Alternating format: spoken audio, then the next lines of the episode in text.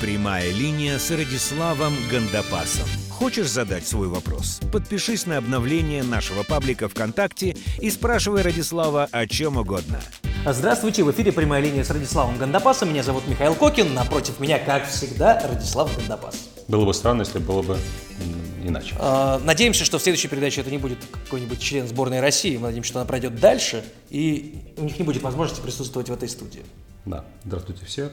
Ну, прямая линия начинается. Да, а, поехали. А, первый и главный вопрос, а, вопросов таких много, они касаются все, касаются вашего нового тренинга для тренеров. Вот это, этот курс, которого все ждут, э, и анонсов которого пока не было в сети, и люди спрашивают и спрашивают и спрашивают, э, пишут вам на почту, говорят, что пока ответа нет, соответственно, может быть, мы как-то проясним ситуацию. Ответ, вопросы поступают столько, что мы не успеваем отвечать на них. Это довольно, довольно странно и неожиданно несколько. Э, накопилось за 20 лет практики, а в этом году 20 лет, как я провел первый тренинг в своей жизни. 20 э, лет назад тренинги не стали моей жизнью, но и первый тренинг в жизни я провел. Э, тренинги стали жизнью 15 лет назад, в 2001 году. Я этим занялся как исключительным делом в моей жизни, остальные остались побочными. Э, накопилось э, большое количество материала, большое количество интересных, э, не знаю, там, фишек, советов, ходов, чит-кодов, как там говорят сейчас. Хотелось поделиться этим всегда, но тогда, когда я, когда я делился, не было такого количества материала. Сейчас есть. Я вижу, как тренеры стартуют в карьере, совершают ошибки или делают э, неверные шаги и так далее, и так далее. Хочется помочь, хочется дать возможность использовать мой опыт для своего продвижения. Есть несколько таких знаете, таких философских идей, которые лежат в основе успеха в этой профессии, как мне кажется. И я ищу аудиторию, чтобы их высказать. Не, не курс для тренеров. Я не научу проводить тренинги. Ни в коем случае об этом речь не идет. Это будет однодневная программа, однодневный мастер-класс. Он будет называться «Бизнес-тренер. Твоеточие. Звездная карьера». Потому что главный акцент будет на развитии карьеры на развитие успеха в профессии, который невозможен без э, профессионального роста и который невозможен без грамотного э, маркетинга. И делиться буду только этим. Я не научу проводить тренинги. Это сделают другие специалисты лучше меня. Марку Кушкин, Елена Сидоренко. Список можно продолжать. Я не научу работе, разработке новых тренинговых программ. Я здесь, может быть, не самый сильный специалист, я сам привлекаю иногда специалистов для того, чтобы они помогли мне в работе над э, новым, новой программой. А, я э, расскажу, как э, преуспеть в профессии, как развить карьеру. И в этом смысле я бы не ограничивал только бизнес-тренерами. Я тренер, я не коуч, я, ну, я бизнес-тренер. Но некоторые психотерапевты, некоторые бизнес-коучи, некоторые люди смежных профессий тоже может, могут получить интересные, э, интересные инструменты. Мы э, договорились, что впервые этот мастер-класс, а он не будет регулярным, он не будет проводиться слишком часто, в этот раз он пройдет в рамках выставки конференции э, HR Training Expo. А когда это будет? Это будет в 20-х числах сентября. Ну, на сайте у меня есть на точная дата, могу посмотреть. Да, вся информация, которую Радислав э, э, только что сказал, все есть на сайте. А, странно, все, что вы до сих пор задаете эти вопросы. Мы, да, мы планировали. На сайте все есть. На сайте да. все есть. Задавать вопросы в почту бессмысленно. У меня более сотни входящих писем. Пожалейте мою команду. Лето, люди, некоторые люди у меня в отпуске а отвечают в таком режиме, как будто сейчас самое, самый жаркий период. Просто не успевают физически отвечать. Сейчас я скажу даже точную дату, но не знаю, это важно или нет. Ну, пусть будет 20 э, число сентября. Э, то есть это э, такой однодневный... 20 сентября. Бизнес-тренинг «Звездная сентября. Э, карьера» в рамках выставки лучшее, HR Лучшее начало учебного года. Лучшее начало учебного года, да, это традиционно старт на нашем рынке, старт активности, и вот для меня это будет тоже стартом активности. По сути, это такой мастер-класс на стыке личного брендинга и ну, маркетинг, сведем это все к одному. Маркетинг, но не только. Это все, это все настолько связано, что разорвать невозможно. Целый вот, день. Об этом, об этом, об этом да, об этом нет. Он будет целый день, и если я его буду повторять в перспективе, это не будет то же самое, это не будет вот тоже воспроизведение. Это, это мастер-класс, это не тренинг, это не, не семинар, это мастер-класс. В мастер-классе возможно импровизация в том числе. Хотя материала много, он пока в один день не влезает, я буду думать, с чем расстаться. Но очень важная, важная вещь, значительная часть будет посвящена ответам на вопросы. Я просто чувствую, что в этом есть необходимость. Да. Э, записывайтесь э, на тренинг. Э, информация обновляется на сайте Радислава, radislavgandapас.com. Да, что там обновляться? Она довольно, все. Все довольно просто. Да. да. Переходим к вопросам, к более конкретным, еще более конкретным и связанных с конкретными проблемами конкретных людей. И вот несколько вопросов, которые касаются, по сути, карьеры, Э, выбора, выбора карьеры, выбора жизненного пути. И вот э, Яна Субботина, Джия Каранджи и Олег Зданевич задают ну, довольно, э, довольно похожие вопросы.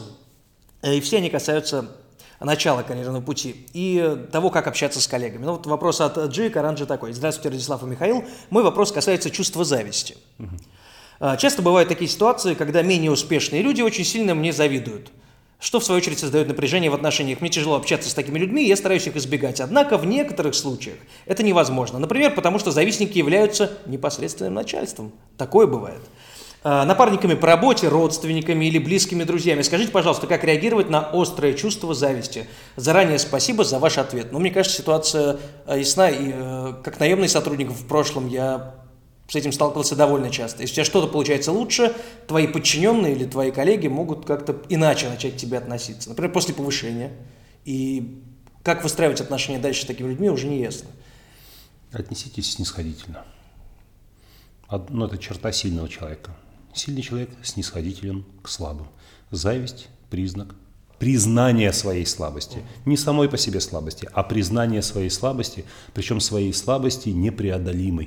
То есть, когда человек завидует вам, это значит, что вы оторвались, по его мнению, от него недостижимо, фатально.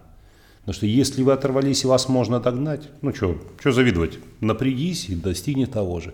Но он понимает, что для него это невозможно. Он сдался, и все, что ему остается, это свое негативное ощущение по, по поводу своей, э, своей, своей слабости переконтекстуализировать, то есть пере, перевести в негативные переживания по поводу того, кто его обошел, найдя в нем негативные стороны, обвинив его в чем-то и так далее. Зависть – это такой способ для человека избежать аутоагрессии.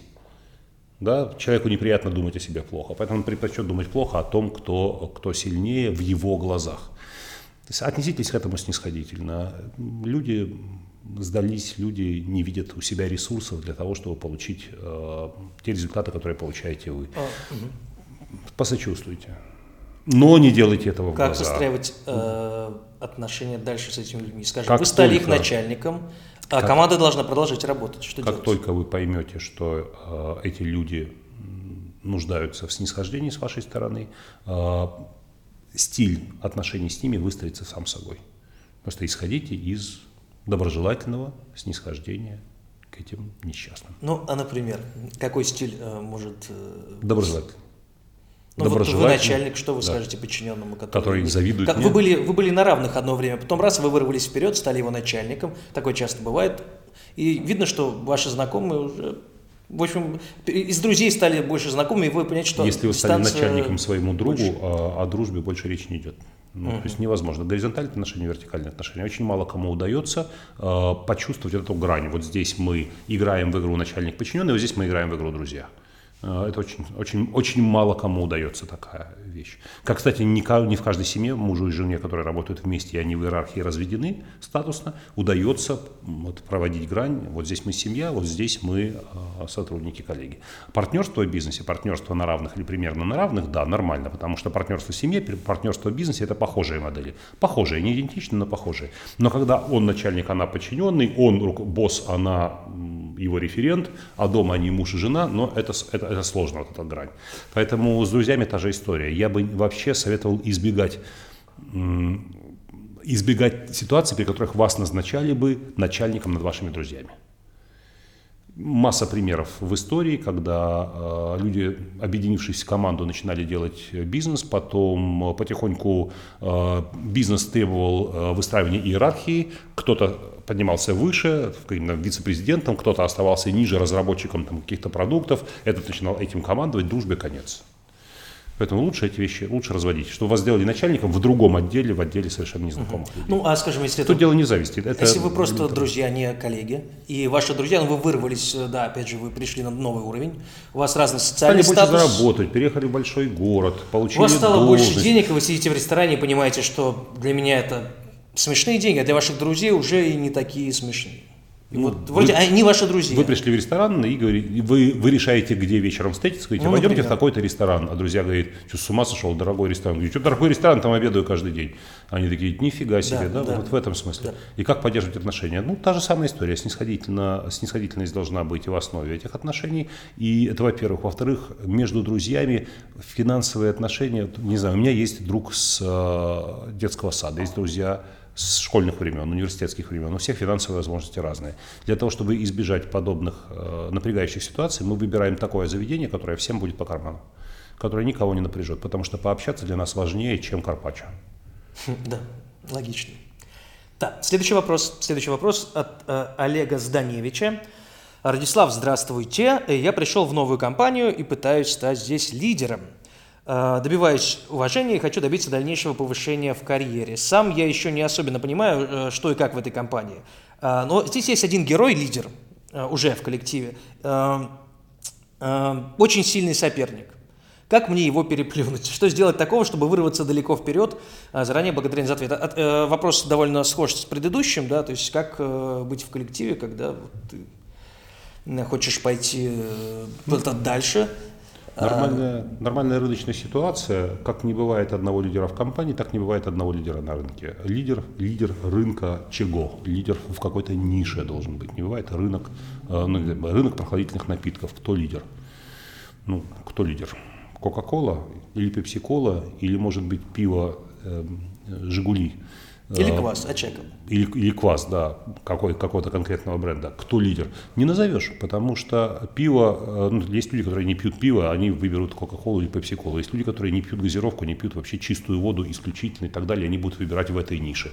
Если есть людей с консервативными взглядами, Кока-Кола лидер. Есть люди помоложе, прогрессивнее, как я, например, все, это Пепси, конечно, Кока-Кола, но это, это старичье, это классика, это не мое, люди выбирают. Что лидер? Лидер – нишевая история. Поэтому в ко- корпорации тоже есть лидер формальный, который, э, которому все подчиняются, вы просто обязаны это делать, потому что такова структура организации. Но если мы говорим о неформальных лидерах, это может быть лидер в чем? В какой нише? Это может быть нишевой лидер. Да? Вот есть Организатор сильная э, личность. досуга. Посмотрите, в чем можете, э, в чем вы сильнее, в чем вы где ваша сильная сторона. Вы можете стать неформальным лидером, но просто в другой области. То есть не обязательно двигаться в сторону роста по карьерной лестнице, достаточно в какой-то вертикали занять э, Если нишу. мы говорим о неформальном лидерстве, Да, если да, формальное, конечно. то что поднимаешься по карьере и так далее. Если это человек, он, он же не занял все позиции в организации, правильно? Есть те позиции, к которым можно стремиться. Посмотрите, где вы сильнее, посмотрите, э, где вы можете преуспеть, что является вашей сильной стороной.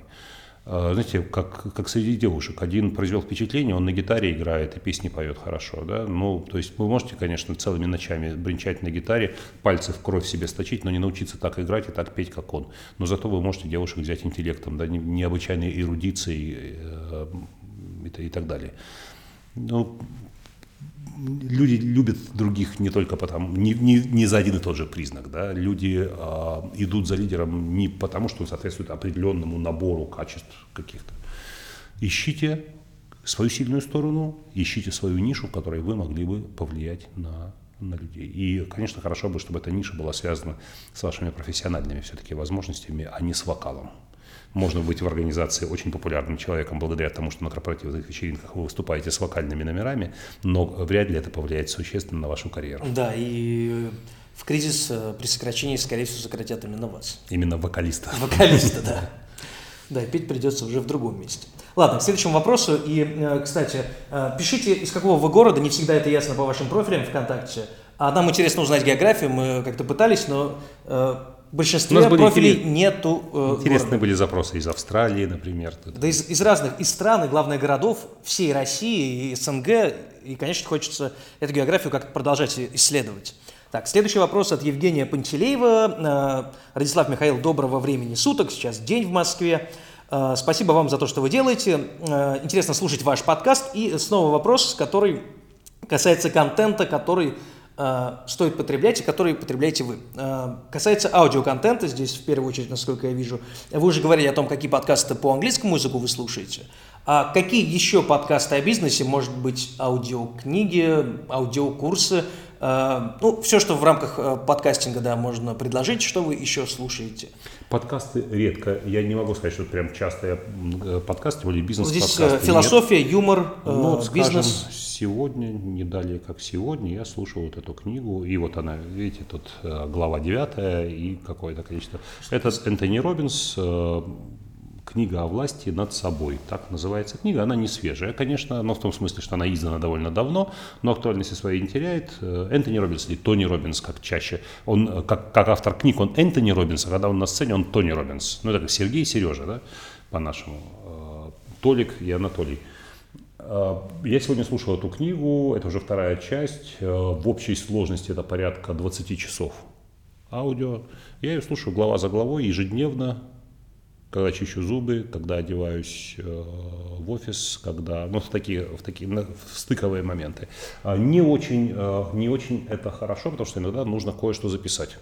Я ставлю метки, порой аудиокнига позволяет это сделать. Я скачал Литрес «Слушай», такое приложение, выкачиваю оттуда книги, там есть возможность поставить закладку. Ну, если, допустим, в книге какой-то момент, о, вот это вот нужно зафиксировать. Ставишь закладку, потом в свободное время прослушиваешь закладки и делаешь, и выписываешь что-то. Лично для меня э, текст был бы полезнее, чем аудио. Все-таки лучше откладывается в памяти, с ним можно работать, можно вернуться еще раз. Э, я читаю в том темпе, который удобен мне, не который удобен диктору. Э, интонации у дикторов довольно часто бывают ошибочными, они неправильно ставят ударение в словах, смысла которых не понимают. Э, с текстом работать удобнее, но не хватает времени на то, чтобы работать. 20 часов работы с текстом, у меня такого времени в, ближайшее, в ближайшем прошлом не было бы. Вот. Поэтому в большинстве случаев э, я слушаю аудиокниги. Подкасты у меня английские. Да, ну а по поводу подкаста все довольно просто. Есть iTunes, есть топ iTunes в каждой категории, довольно просто выбрать. И абсолютно точно можно сказать, что все топовые подкасты в каждой категории достойны того, чтобы их слушать. Это да, правда. Масса, и... Материала масса. Да. Материала масса. У меня есть интересные записи, которые я слушаю на английском языке. Это Джек Кенфилд, тот же Тони Робинс, э, их выступления на разных конференциях. В аудиоверсии я их выкачал когда-то, но слушаю потихоньку. Да, э, пользуйтесь э, советами Радислава и тем, это что советует редактор iTunes. Это не советы, я же так понимаю, что меня не спрашивают совета, что смотреть, что слушать, что я спрашиваю, что я слушаю. Да, вот да. я слушаю это, но это не значит, что нужно это повторять в точности.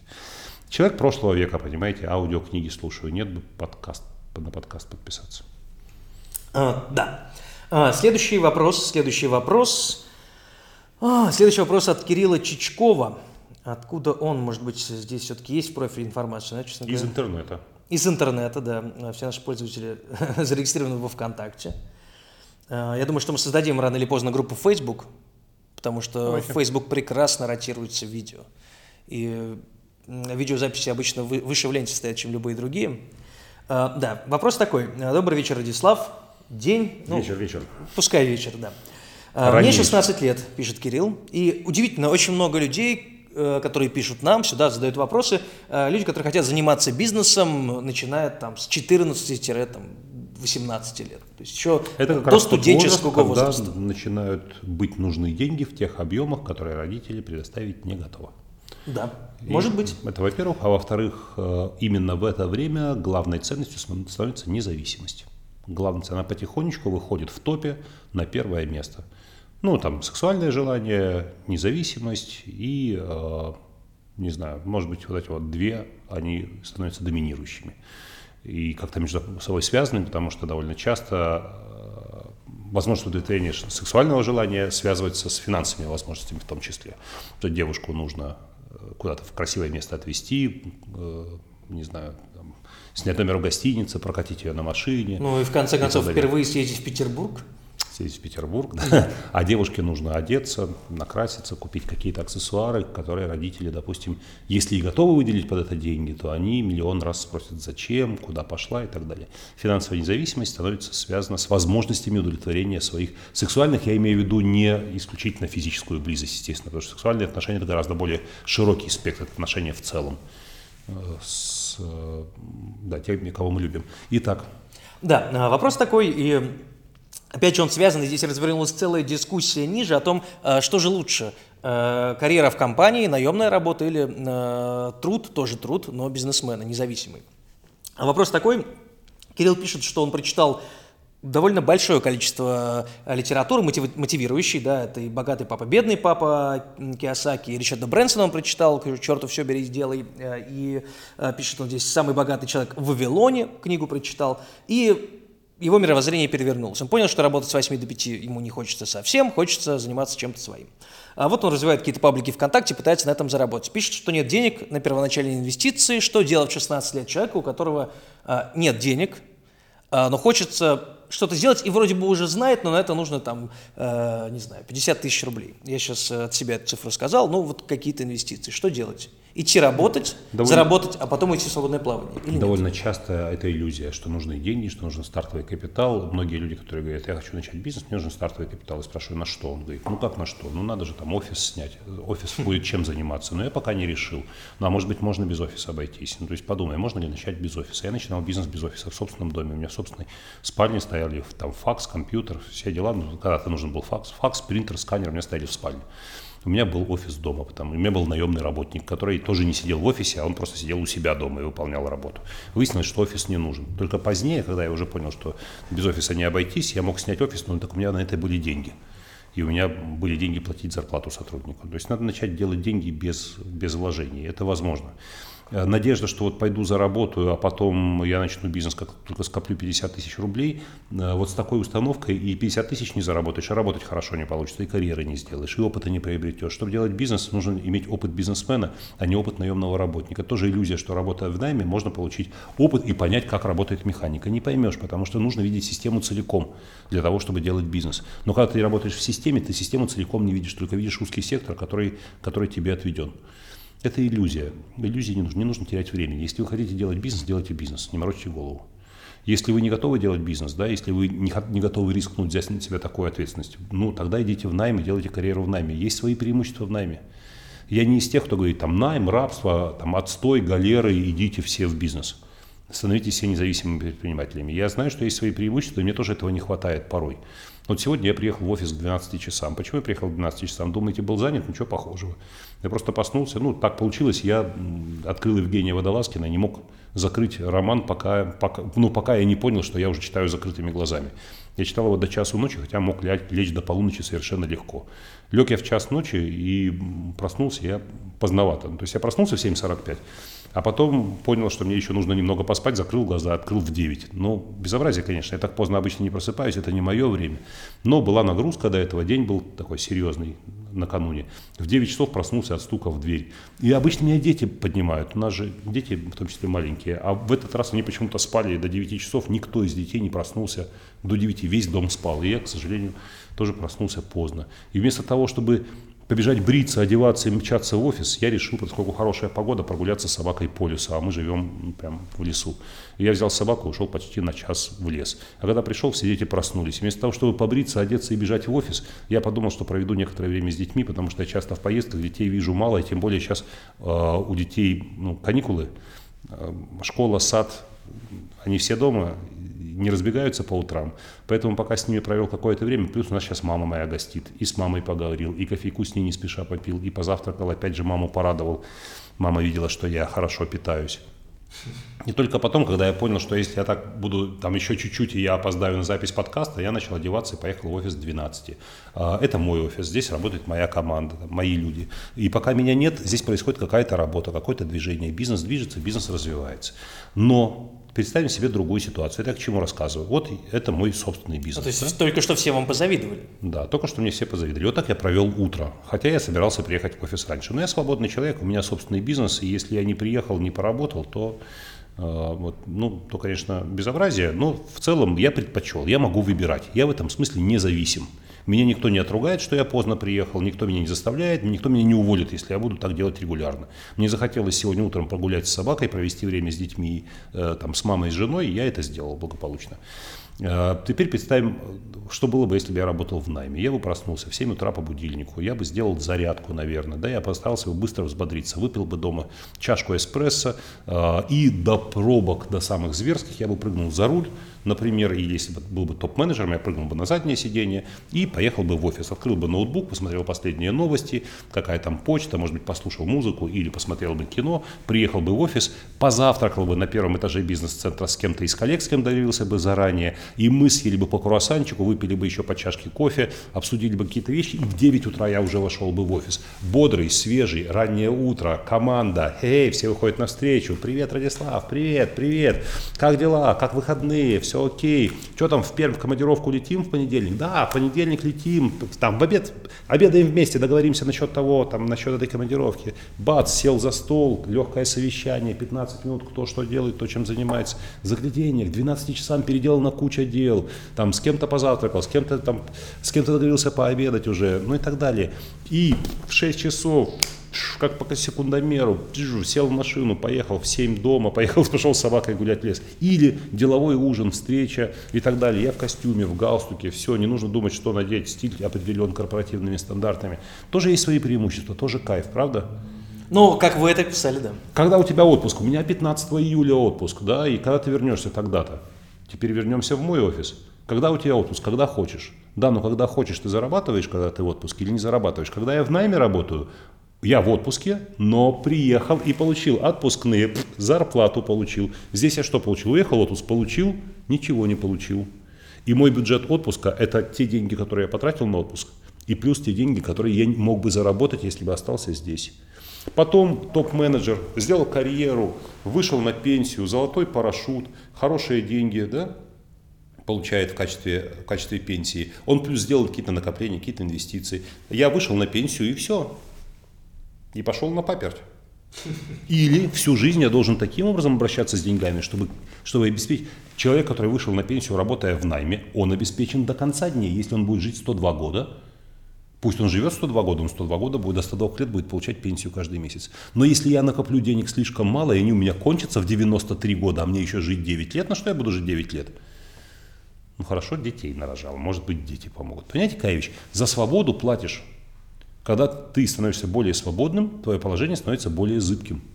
Менее, у тебя меньше уверенности. Ушла девушка в декрет. У нее собственный бизнес. Все, кранты всему, да? И ушла девушка в декрет с работы, где она э, Три года. Карьеру. Три года она получает гарантированные деньги. А, и более все, того, ничем не парится. Государство просто недавно, мне знакомая ушла так в отпуск. Ты, э, три года выплачивает государство 15 тысяч или два года. Но в корпорациях больших выплачивают полную зарплату Конечно. все три года. У меня жена в декрете восьмой год подряд. Восьмой год подряд. То есть она рожала вот так в компании, в которой она на топ-менеджерской позиции, она восьмой год подряд, но дело другое, что у нее собственный бизнес есть. То есть она, она работает, находясь в декрете, но это восьмой год подряд, и она, каждый месяц она получает да. деньги от компании. В это обязательно, к этому очень уважительно относятся, и ну, можно учить есть, два раза подряд, и никто тебе слова не скажет. Есть свои преимущества в корпоративной жизни, есть свои преимущества в собственном бизнесе. Вы выбираете, и выбираете, не мечитесь. Выбрали, а, знаете, как жениться, не жениться. Есть свои преимущества в том, чтобы жениться, есть свои преимущества в том, чтобы не жениться. И там, и там преимущества есть. Есть преимущество в том, чтобы много детей родить, есть преимущество в том, чтобы родить одного ребенка, на этом остановиться. Есть преимущество в том, чтобы жить в Москве, есть преимущество в том, чтобы жить в маленьком городе. Но есть преимущества, есть недостатки. Соотношение преимуществ и недостатков нужно взвесить реально, реалистично. Да? Повстречаться, может быть, с людьми, которые живут в таком режиме и в таком режиме. Поговорить с ними, понять, взвесить, что для тебя важнее в этот момент, на этот период жизни, не на всю жизнь, может быть, вот на этот период жизни. Выбрать и работать, не метаться. Решил 5 лет посвятить карьере, посвяти 5 лет карьере. Через 5 лет садишься, сам с собой решаешь, договариваешься, что делаем в следующие 5 лет. Строим карьеру дальше или уходим, делаем свой бизнес. Окей, делаем свой бизнес. Или окей, продолжаем дальше карьеру. И все. Мне кажется, нужно относиться просто. к этому проще. Да, но если, если уже решил, то все, не мечись. Не мечись, отвергай любые предложения. Поверьте, я получил за то время, пока я работаю во фрилансе, ну, то есть я ушел из э, корпоративного, корпоративной жизни в 30 лет с небольшим, я перестал работать в найме, с тех пор в найме больше не работал, ну, за исключением нескольких лет работы э, на телевидении. Тогда я продолжал карьеру бизнес-тренера свободного и параллельно, там, 6 дней в месяц я работал на телевидении, это была такая условно корпоративная жизнь. Э, я ушел и получал много предложений пойти в найм. много предложений пойти корпоративным тренерам и менеджерам по обучению развитию персонала и на более высокие позиции в компании. И всякий раз я отвер, ну, отвергал предложения, сколько бы заманчиво они ни были, просто потому, что я принял решение вот на этом участке жизни жить вот в таком режиме. Кирилл, этот совет вам. Э, не, э, без колебаний. Выбрали, идите дальше. Да. Да. А, следующий вопрос. Жанетта, Мюзетта, Жоржетта. Ну, тебе придется оставить их, потому что ты решил, вот, женюсь, женюсь, какие могут быть игрушки. А можешь, можешь останется с Жанеттой, Жоржеттой, но тогда не получишь преимуществ супружеской да. жизни. Да, да. Продолжаем. Следующий вопрос от э, Любови Нестеровой. Любовь Нестерова из города, ну, что, может быть, в этом профиле город указан. Э, город Алтайское. Вот. Пожалуйста, видите. Еще Даже один... не сложно догадаться, где он находится. Где-нибудь, наверное, в Кра... Кра... Краснодарский край?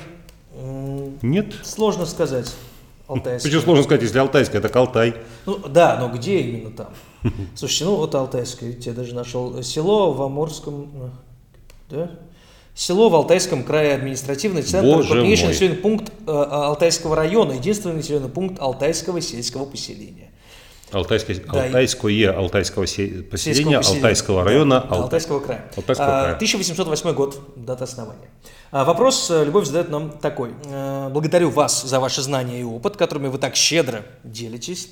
Э, Скажите, пожалуйста, это снова вопрос, который уже прозвучал. Давайте, может быть, кратко еще пару советов о том, как воспринимать критику. Вы как-то уже советовали несколько возможных вариантов, как вести себя на сцене, Да. если вас критикуют. Да. А такое у вас было, и вы тоже об этом рассказывали.